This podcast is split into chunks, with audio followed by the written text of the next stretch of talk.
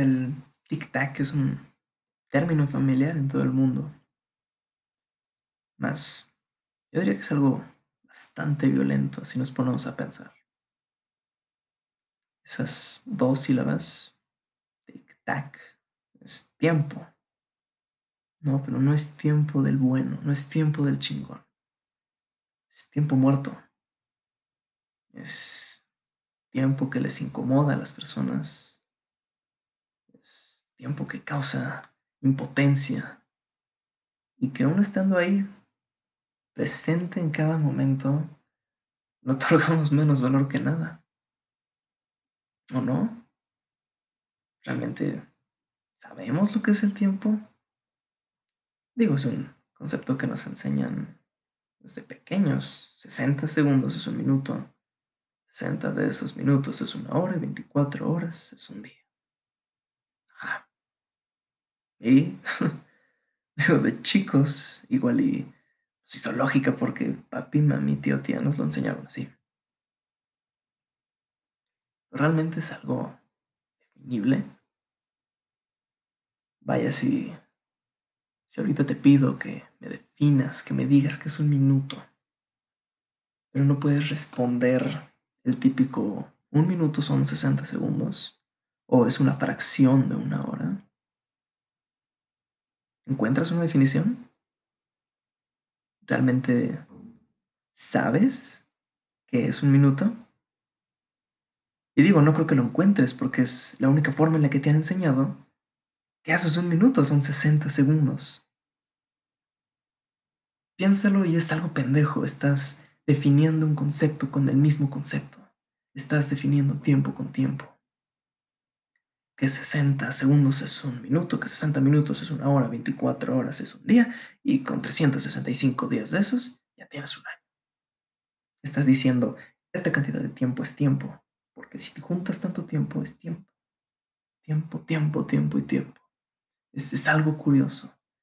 Si nos vamos a la Real Academia de la Lengua Española, porque hice mi tarea, los dos primeros significados del tiempo son la duración de las cosas sujetas a una mudanza o, número dos, es una magnitud física que permite ordenar la secuencia de los sucesos, establece un pasado, un presente y un futuro, y cuya unidad en el sistema internacional es el segundo. Ok, ya cambiamos algo, ¿no? El tiempo ya no es tiempo por ser tiempo nada más. El tiempo ya representa, representa mudanza, representa secuencias, representa cambios. Ok, entonces supongo que esa es la única e inalineable definición de tiempo, ¿no? Pero digo, ¿cuál de las dos?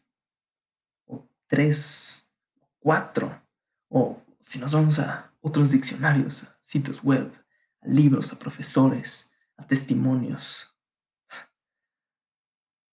Si nos fijamos, igual y de estos pocos significados, vamos a ver que tienen cosas en común, tienen constantes.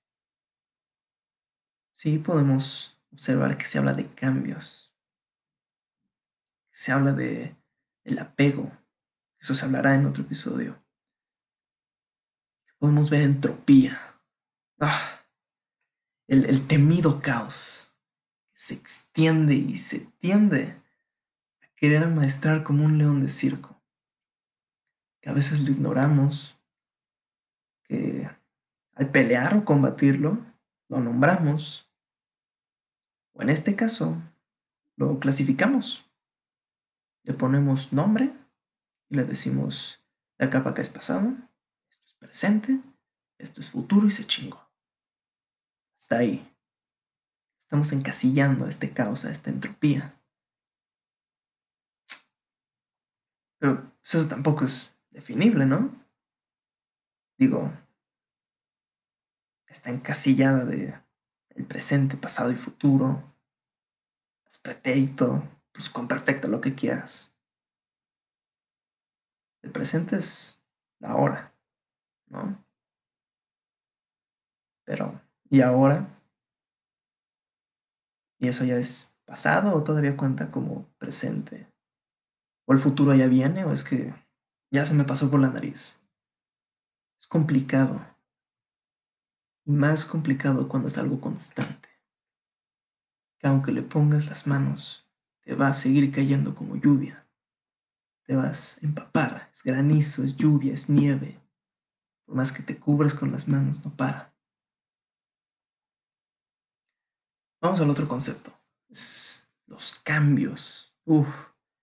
La única constante en el universo, según Heráclito, es esto que permite adaptarse y sobrevivir. Decía Darwin. Esto que puede causar ansiedad, puede causar felicidad o simple y vano descubrimiento en uno. Es cierto, ¿no? Que el tiempo influye en el cambio el cambio en el tiempo es una relación, es recíproco. Que no eres el mismo, la misma persona que hace un año. Pero tampoco eres el mismo de hace 60 segundos, ni de hace un rato, ni cuando te estabas chingando esas papas, o ayer que andabas zurrando en el baño. Entonces, ¿cambio es igual a tiempo? Es una igualdad, es una, como una fórmula matemática. Si yo cambio, realmente no afecta al tiempo, ¿verdad? O si, vaya, hipotéticamente me quedara quieto y no cambiara, que es imposible, pero si no cambiara, ¿se detendría el tiempo? ¿Se afectaría? No, digo, esto del cambio Tal todo esto, el cambio, la entropía, el apego, tal vez sean elementos del tiempo, pero no me sirven y a ti tampoco te sirven para definir lo que es el tiempo. Y empiezas a pensar y dices, puta, ¿esto tiene definición? Realmente puedo decir con seguridad, el tiempo es esto y lo puedes poner sobre la mesa. Y es ahí también donde entra este tren de pensamiento. Que vaya, no es algo original. Probablemente lo habrás escuchado en alguna película de ciencia ficción, alguna serie, en un libro, quien quita en otro podcast. En esencia, la premisa es que el tiempo no existe. Y vaya, no te estoy diciendo tú y yo no existimos esto no es real. No, no, no. Lo que digo es que si no hubiera relojes, supongamos que señor don reloj nunca existió, ese invento jamás se concibió, no existen los relojes. ¿Afectaría mucho a ti, a tu persona, tus actividades que haya pasado un minuto? O 59 segundos, 61 segundos. Por el hecho de que ya pasó un minuto, ya, te vuelves más productivo, eres más sagaz, más audaz, tu trabajo se acaba más rápido. Si fuese una hora, ahí podrás decir, no, no mames, César. Es una hora, es mucho tiempo perdido, ¿sabes lo que puede ser una hora? Sí, sí. ¿De verdad? Digo, ¿para quién? Yo en una hora saco una canción en la guitarra. Va a haber gente que en la misma canción saque en un mes, una semana, en un año. A ellos, esa hora les dolería. A mí no. Uf, entonces, wow. Einstein tenía razón, el tiempo es relativo. Pasa diferente, de acuerdo con características del lugar, de físicas, lo que quieras. Pero universal no aplicaba a todas las cosas por igual el tiempo. Vaya, sabemos que está presente, ¿no? Entre varias comillas. Pero un minuto aquí no es lo mismo que en Marte. ¿Un minuto puede pasar más rápido? ¿Puede pasar más lento? Son segundos, son horas, son años tiempo. Entonces, El problema está en que tomas el tiempo. Tienes que dejar de justificarte con el tiempo. No te justifiques con el tiempo. El tiempo no va a estar ahí para pararse o ir más lento cuando te asciendan de puesto y lo disfrutes. No va a estar ahí para acelerarse cuando se te muera alguien o para ordenar tus decisiones y lo que has hecho por orden alfabético. Y te lo va a ordenar en presente, pasado y futuro. No. Ojo, no te estoy diciendo que te valga madre el trabajo que tu jefe te encargó para las 9 de la mañana, porque pues no existe el tiempo de que cómodo. Las 9 es relativo. No. ¿Qué es el tiempo? Es eso, es una medida. Y ya. Nada más que eso, es una medida. Y ni siquiera es una buena medida. Una medida que cambia por gravedad, distancia, por diferentes factores. Es constante. Es como un centímetro, que un centímetro aquí es lo mismo que un centímetro en la luna. El tiempo es una medida y ni siquiera es una buena. ¿Qué ha pasado? ¿Qué hemos hecho a lo largo de la historia? Es que hemos ocupado el tiempo como una justificación. Lo que da validez, ¿no? Según nosotros, este tiempo te da fe y legalidad, te da la validez a las cosas, como si el tiempo estuviera consciente de ellas. Vaya, siendo el ejemplo más grande de este intento de justificación, nosotros,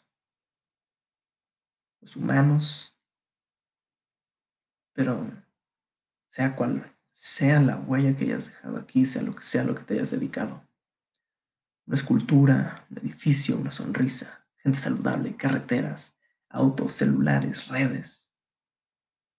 Va a desaparecer. Todo, todo va a desaparecer. Se va a caer.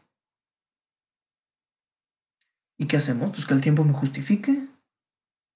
Que de fe, que de legalidad, de que de este año a este otro, yo existí. Y pude hacer esto y lo otro. ¿Que ya desapareció lo que hice? Sí, pero está marcado en el tiempo. No, ¿Para qué? Para que alguien pueda decir, ah, mira, fulano que existió de acá para acá, hizo esto en el año, esto y el otro. Más que no nos guste, el tiempo no es justificante de que estuvimos o existimos alguna vez. La huella que dejamos. Puedes medirlo. Si así lo quieres, puedes medirlo. Pero qué hueva vivir con el tiempo como justificante. ¿Quieres un verdadero justificante? Tus actos, actos, tus acciones, lo que haces y no cuánto dure. Eso es el justificante de que estuviste, que exististe y participaste y que viviste en una sociedad. Somos nuestros actos lo que decidimos no el cuándo y por cuánto tiempo, o si duró mucho o si duró poco. Los actos lo que haces son la prueba de que estuviste y estás ahorita respirando. Puedes pasarte la vida entera tratando de hacer algo, de llegar a ser el jefe de la industria, que empiezas del que lame las botas y limpia los zapatos, y asciendes poco a poco y pasan los años y te partes la espalda trabajando y sigues 80 años. Uf. Eres un viejo, 85. Llegaste al puesto. Eres el jefe. ¡Wow! Ja. ¿Y quién benefició? ¿A quién le cambiaste la vida? Es más fácil de lo que suena. ¿Quién le sacaste una sonrisa o le animaste el día? Vaya, dejemos eso de lado. ¿Qué aprendiste? ¿Qué cambiaste? ¿Cómo evolucionaste? O cómo manejaste la entropía, pero vas corriendo y vas de esto y vas del otro. Pero yo fui el jefe de este año, este otro. Los actos, tus actos, por más banales o breves que sean, entre comillas, porque no pasa el tiempo, por más banales, breves, minúsculos que te puedan parecer, son las cosas justifican que estés o que estuviste. Esos son los que puedes decir, sí, yo hice esto.